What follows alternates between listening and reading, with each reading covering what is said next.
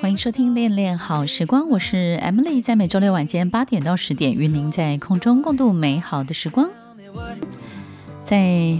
企业组织生活，其实我们很多分享领导人的这种生活哲学，或者是管理科学的时候。我们都会发现，其实不管我们台面上讲的再怎么有道理，其实真正经历这一切的领导人各有各的故事，然后各有各的诠释。每一个人的性格，每一个人的观点，大脑经验不同，其实他经历的一切就不一样。所以呢，其实很多的书都讲得非常的有道理，但是它不见得适合所有的人性，而且人一直不断的在改变。越来越聪明。其实我们现在遇到的员工，跟我们以前碰到的很多的同事们，已经变得很不一样了。所以，怎么样在自己的领导的这条路上呢，能够让自己真的可以成长，可以变得更有智慧？你不见得要驾驭整个事业，也不见得要真的赚到多么大的。钱或者是多么丰富的人生，有时候我们就是希望自己在这条路上，到临走前的那一刻不虚此行，拥有一定的智慧，而这些智慧不会只帮助你的事业，它同时也会在你的人生当中占据了很多关键的角色。在领导的过程当中，我们会发现，每次我们去听一堂课，或者是我们去听许多人高谈阔论领导。我们就会发现，很容易察觉这个人到底有没有真实的经验，对不对呢？我们经常会去听很多的理财达人，他如何理财，但是我们很少去检查他到底有拥有多少的财富。我们也不知道这个领导人到底他有没有真正的领导经验。所以呢，其实，在真实的领导当中，在真实的操作当中，我们很清楚的知道。在每一件事情发生的过程当下，有表面上的很多的矛盾跟冲突，但是其实隐隐约约，我们好像也知道有很多台面下的波涛汹涌。其实，当我们经历了数十年之后，回头一看，我们突然会发现，哇哦，那一年那个当下的某件事情，其实原来是怎么一回事。于是我们就会觉得很奇怪，为什么我们从倒时间线的观点去看回来过去的一切的时候，我们突然就懂得那个事情本身发生的源头，以及真正产生的后果是什么。所以，其实我们在每一个当下当中，都必须要面对一件事情，就是不要浪费太多的时间跟体力在虚应这个表面上、台面上发生的一切，好比。很多人的冲突，你一直解决冲突，可是冲突这些所有一切的人事，所有在组织里面产生很多的这种文化，这些事情你一个一个去解决，花费那么大的体力，但是根本的原因就是我们的公司没有成长。当我们公司没有一个生长的力量，没有一个对外的扩张的力量的时候，所有的组织的能量就会往内走，对不对？就会产生一定的内卷的效应。这个内卷呢，一定会把这些能量呢放在彼此的竞争、斗争上面，彼此的较劲上面，部门跟部门之间的很多的这种冲突跟对立争执。可是，当这家公司这些业务呢是持续的在对外扩张、持续的在成长的时候，我们就会发现这个组织里面很多的问题就不见了。当我们事情做大的时候，其实跟上来的人不会太多，但是跟上来的人都会是对的人。当我们不做事情，维持原状的时候，于于是我们就不容易检查出来了，对不对呢？于是大家就把很多的舞台、很多的战场开在彼此的较劲上面。所以，听众朋友，担任一个领导人，我们需要面对一个很重要的事实，就是潜在的秩序到底是什么？什么是潜在的秩序呢？好比说，一家公司有一百个人，其实我们会发现，真正在运作的只有那二十个人，其他人呢都是可以被取代的。但是我们却花很多的力气在处理那些其他人的很多的问题，而忽略了这二十个人真正需要的一切资源以及子弹，因为我们都以为这二十个人是可以自己运作的，是可以自己长大的，你不用太理会它，因为它是自己可以生长的哦。任何一件事情都有表面上的秩序，也有它潜在的秩序。如果我们总是忽略这个潜在的秩序，不去看它，然后没有办法静下来认真的去面对它，我们就会对于表面上产生的很多很多的事情疲于奔命。你这辈子花那么大的力气在处理表面上的一切，但是却是这个台面下的那件事情、那个人、那个动力、那个核心在主导了所有的一切。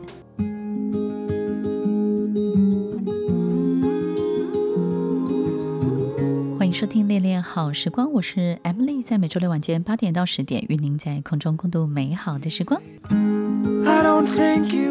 当我们拉长时间、拉大空间，经常练习用长镜头来看待一件事情的时候，其实你不需要懂得，你也不需要智慧，你也不需要太多的明白跟了解。当镜头越拉越远，你自然就会豁然开朗喽。面对一个花园，如果我们每一天不断地灌溉它、修剪它，它每一天当然都会长成我们想要看见的样子。但是，当我们半年不去理它，三年不去理会它，我们会发现有些植物它就死掉了，有些植物呢，你不浇水，它也长得特别的好，它会呈现一种自然生长的状态。于是你就会发现，原来有些植物你是不需要去照顾，它就会自然生长的。我们就会知道哪一些植物生命力越强，对不对呢？也会知道在什么样的状况之下，什么样的人、什么样的事情，它就会自然的消长消退。当我们从一个孩子的起点去看一个孩子的成长的时候，我们会赋予他很多的期待，很多的想象，所以呢，我们就会用很多很多的路。让他来选择，让他来发展，让他好像觉得自己可以做很多很多的事情。但是其实，当我们从终点来看这个孩子的一生的时候，你会发现，你不再会用补习啊、升学啊来要求他。你会知道，其实他终究会走上他的能力、他的才华、他的天赋的那条路。好比说，我们大人也是这样的，就是不管前半辈子再怎么努力，然后功课再怎么念，最后最终都还是走向自己最擅长的那一个方面，哪怕在不同的领域当中。所以，听众朋友，其实不管我们从起点看，从终点看，终究。我们会知道，其实属于他真正的秩序是什么。在一个家庭当中，好像有很多的这种和谐的方法，对不对？很多人讲亲子如何相处，然后呢，这个父母亲要如何对待孩子的教养。其实我们说了这么多，其实我们隐隐约约知道，在每一个不同的家庭当中，一定会有一个主事者，也就是主要的秩序控制者。那这个主要的秩序控制者呢，通常都是主导了这个家庭所有一切的发展的方向。另外一个呢，就是他是这个家庭这个成员所有成员里面的主要的速度的配速者，也就是呢，这个人成长的速度要多快，他要拥有多少的资源，要配给他多少的粮草，配给他多少的子弹，是由这个主要维持秩序的这个人来配速的。那么，在一个组织当中，也有这样的一个人，我们会以为是领导人，其实不然。有很多时候，在一个核心的团队当中，我们会发现主要的配速者是那个真的是主要的秩序的控制者，可能是主导业务量最大的那个人，或者是呢，其实每一次遇到大风大浪、大是大非，他总是可以把所有的大问题搞定的那个人。所以，其实这个主要的主事者、秩序者，不见得是台面上的这位领导者。所以，当我们如果始终不去面对这个潜在的秩序的时候，我们就没有办法把资源给最对的人，对不对呢？所以，我们永远在处理台面上很多的这些假秩序，或者是呢空有的这些秩序的所有的流程。但是，所有的领导人，我们必须真的静下心来，好好的用全观的方式，就是你必须要拉大时间、拉大空间，用一个长镜头去看待你的组织、看待你的团队，我们才会知道真正配速的人是谁，控制者是谁。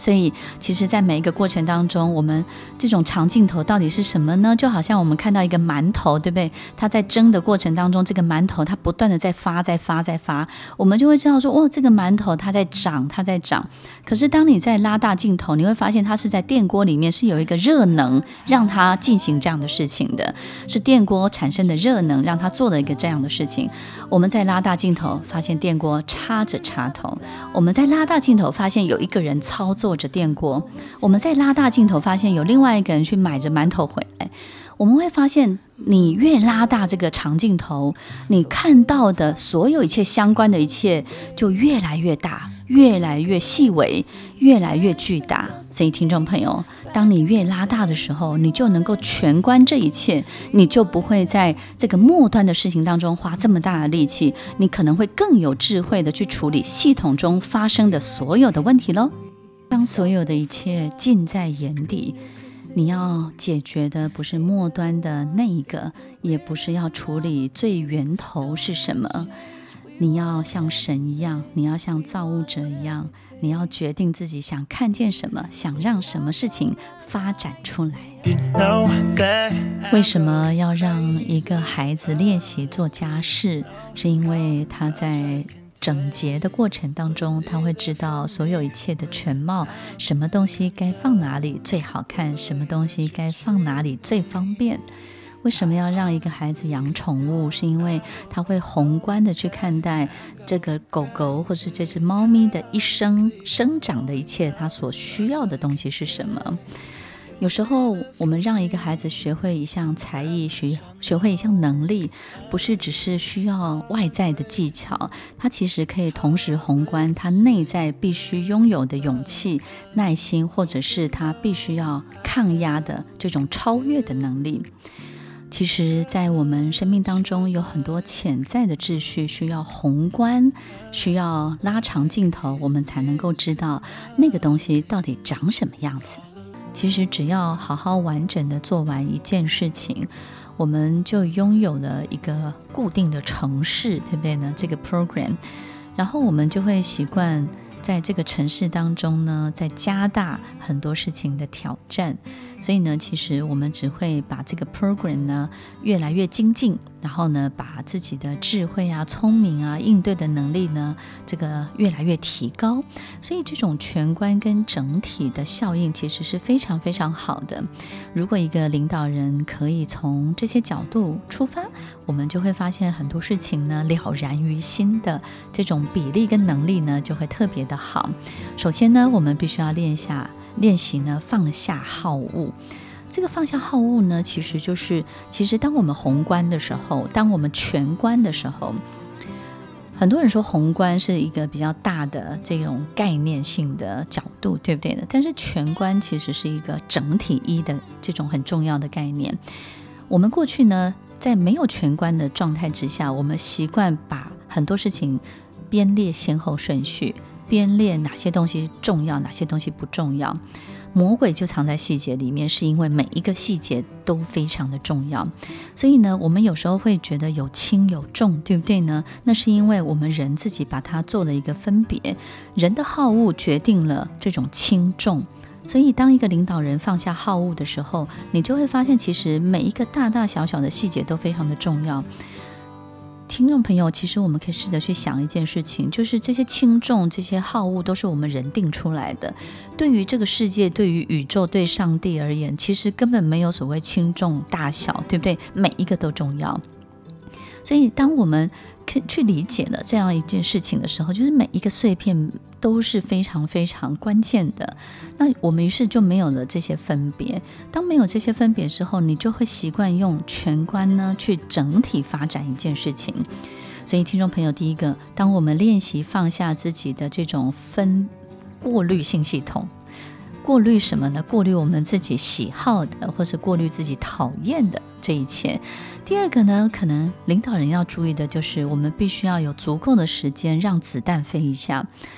让子弹飞呢，就是在整个过程当中，也许会非常的紧张，因为毕竟发生事情了嘛，对不对？但发生事情的时候，不要急着立刻去反应，让子弹飞一下，因为有足够的时间，我们才能够有机会让事情有生长的机会。这个事情本身的生长是非常奇妙的，就是一开始的时候我们会以为关键人物是这些人，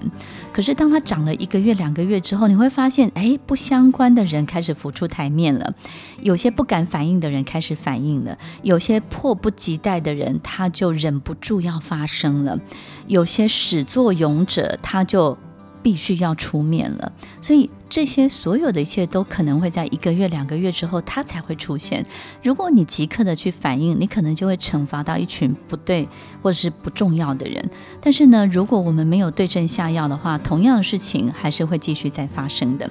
所以，让事情有足够生长的时间，让子弹有足够的时间飞一下。虽然让子弹飞的过程当中，其实压力很大，对不对？因为这。这里面很多的如火如荼的这种气氛啊，或或者是彼此这种矛盾的状态是非常激烈的。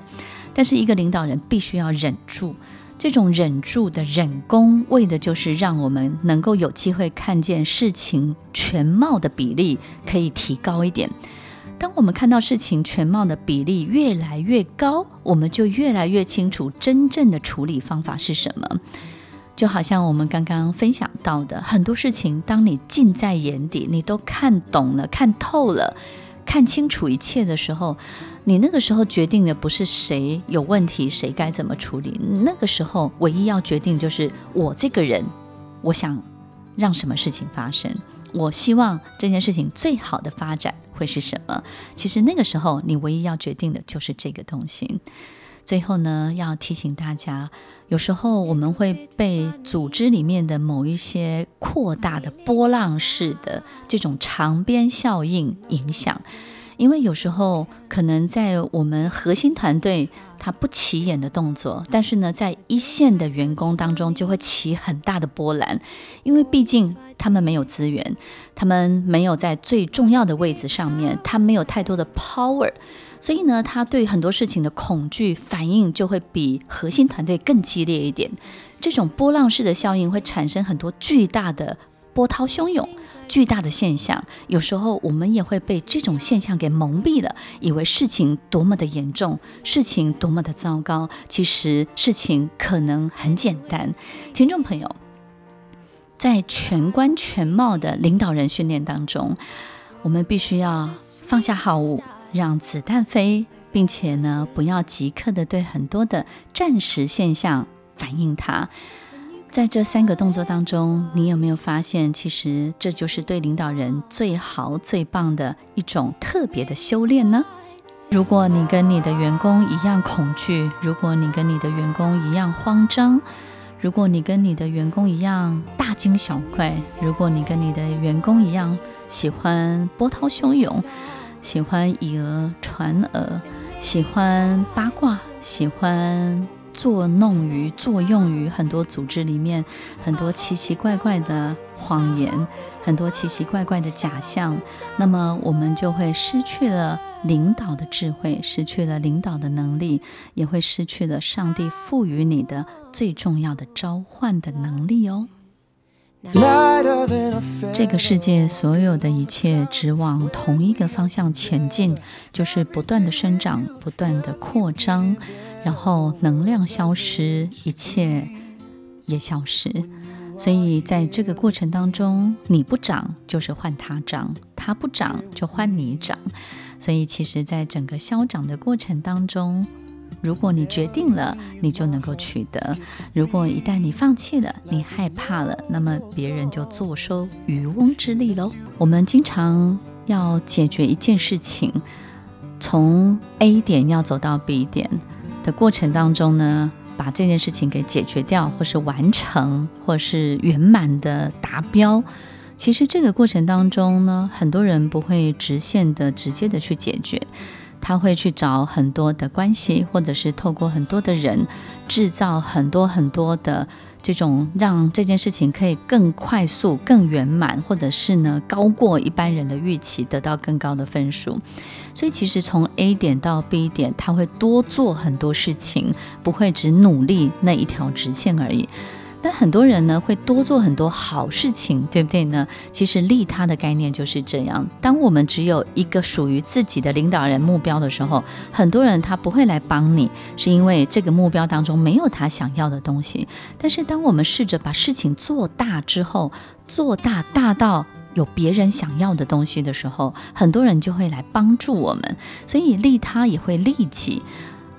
这 A 点到 B 点呢，这个领导人就多做了很多很好的事情，对不对呢？成就了更大的一个团队。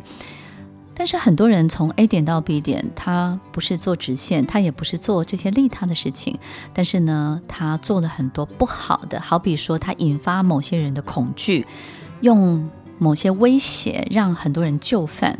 或者是引发很多人的匮乏，好比说，你看你不做这个，其实你就会失去什么？你看你很笨，对不对？如果没有这个东西呢，永远都救不了你。它可能引发了很多的恐惧啊、匮乏啦，或是害怕失去的这种很多的需求。它引发了旁边的团队啊，或是他的客户厂商产生的这种依赖感。那这些东西呢，都是不好的生长。所以，听众朋友，其实我们。解决一件事情或成就一件事情，从 A 点到 B 点，有的人引发了很多好的生长，有的人呢善于去引发很多不好的生长。那引发不好的生长的这些人呢，他又不会去解决他引发出来的这些需求，对不对？很多事情他只要达标了之后呢，然后于是他引发出来的这一切他就不管了，他就甩锅了。那甩锅的他不管的这一切呢，不会因为被引发。不会因为被甩锅，他就不见，他就会产生组织里面很多不好的事情，很多不好的彼此的互相的这种气氛啊，或是很多很糟糕的能量，它就会出现。所以，听众朋友，其实当一个国家内乱的时候，我们很难。即刻的去平定，也很难透过内部的力量去控制它。所以，当一个国家产生内乱的时候，最好的方式就是引发部分的忧患意识，部分的外患，对不对？那当我们把这个外患稍微的引发的时候，好比这个古时候的君王呢，就会启动一些战争，对不对？或者是启动一些可能无伤大雅的对外的一些很好的，呃，不是很好的，就是对外的一些比较大的动作，去转移内部的注意力。所以，这种解决内乱的方式呢，它实际上透过外患去释放了内部组织里面一些比较不好的力量，release 这些不好的力量。于是呢，这些不好的力量 release 之后呢，其实整个国家就干净了，整个组织里面就干净了。所以，听众朋友，其实，在全观。全貌的认识上面，我们也要能够理解。其实，在组织里面，很多时候，很多领导人他会创造很多好的生长，也会创造很多不好的生长。从 A 点到 B 点，你是把一件事情做大，引发更多人来帮助你，还是引发更多人的恐惧，勒索更多人的情绪，然后呢，让很多人更害怕失去？你做了哪些事情？那这些引发的一切，你有没有好好的去处理它？在我们的组织当中，有一个很重要的管理哲学的概念，叫做“地弱代长”，传递的地，弱小的弱，代偿的机制，地弱代长。这个地弱代偿呢，它其实就是在告诉我们，在所有一切组织跟对外环境、市场当中，有一种消长的曲线。那这种消长的曲线呢，就是当我们的内部这种成长的速度越高，就是内部的组织呢，智慧能量越高，然后呢，越团结一致，然后呢，所有的步伐都是非常一致的，而且持续的在成长。我们会发现，相对的内部。这个组织分数越高，市场的分数呢就会变得越低，也就市场会变得相对的简单。你会发现那个时候组织能量很高的时候，在市场里面做很多事情都非常的有用，而且非常的有效。容易去驾驭这个市场，因为市场相对你来说是变得更简单的，也就是呢，内部高，外部就低，对不对呢？但是当我们内部呢是一团混乱的时候，内部分数很低，那外部的环境呢会相较起来就变得很复杂。你就无法驾驭，你就会觉得市场一片混乱，然后市场非常非常的这种诡诡谲，对不对呢？所以在这种地弱代偿的概念当中呢，可能我们在内部跟外部外部市场，我们必须要持续的让成长型的思维在我们的企业内部当中发酵。只有一个内部组织持续在成长、持续在扩张，我们在市场当中的相对地弱代偿的概念当中，你就会发现市场更容易被控制，然后更容易被你取用，更容易被你驾驭。我们更容易在市场的机制当中呢，去取得我们所需要取得的一切。所以，听众朋友，其实只有成长，才能够对我们内部的组织，才能够带领一个非常非常重要的一个路线，但是领导人的成长才是这个路线当中的领头羊。所以，听众朋友，一个领导人的成长，不是只有靠自己的修炼而已，也不是只有靠自己去学习或阅读。我们必须要练习用全貌、整体去观看我们组织里面发生的一切。在最后的分享当中，这种全貌还要包含了刚刚分享的地弱代偿，也就是我们不要只看组织内部，不要只看个人，我们还要看到整个内部跟外部环境的这种消长的曲线。你高我低，他高我低，所有的一切都在每一个消长的过程当中不断不断的变化跟起伏。时而高，时而低，它不会一直高，它也不会一直低。我们要持续的让我们自己变得更好，变得更有智慧，让我们的组织能量变得就像生命有机体一样，越来越聪明。当我们的市场也被我们训练得很聪明的时候，也会被我们所用。我们在取用的时候呢，也会特别的有方法，相较其他企业也会变得更有效率哦。希望今天在我们的分享当中，领导人可以试着拉长镜头看待眼前的一切，包含我们自己的人生。所以不是只有事业好，我们自己的人生也要过得好哦。欢迎收听《恋恋好时光》，我是 Emily，我们下周再见，拜拜。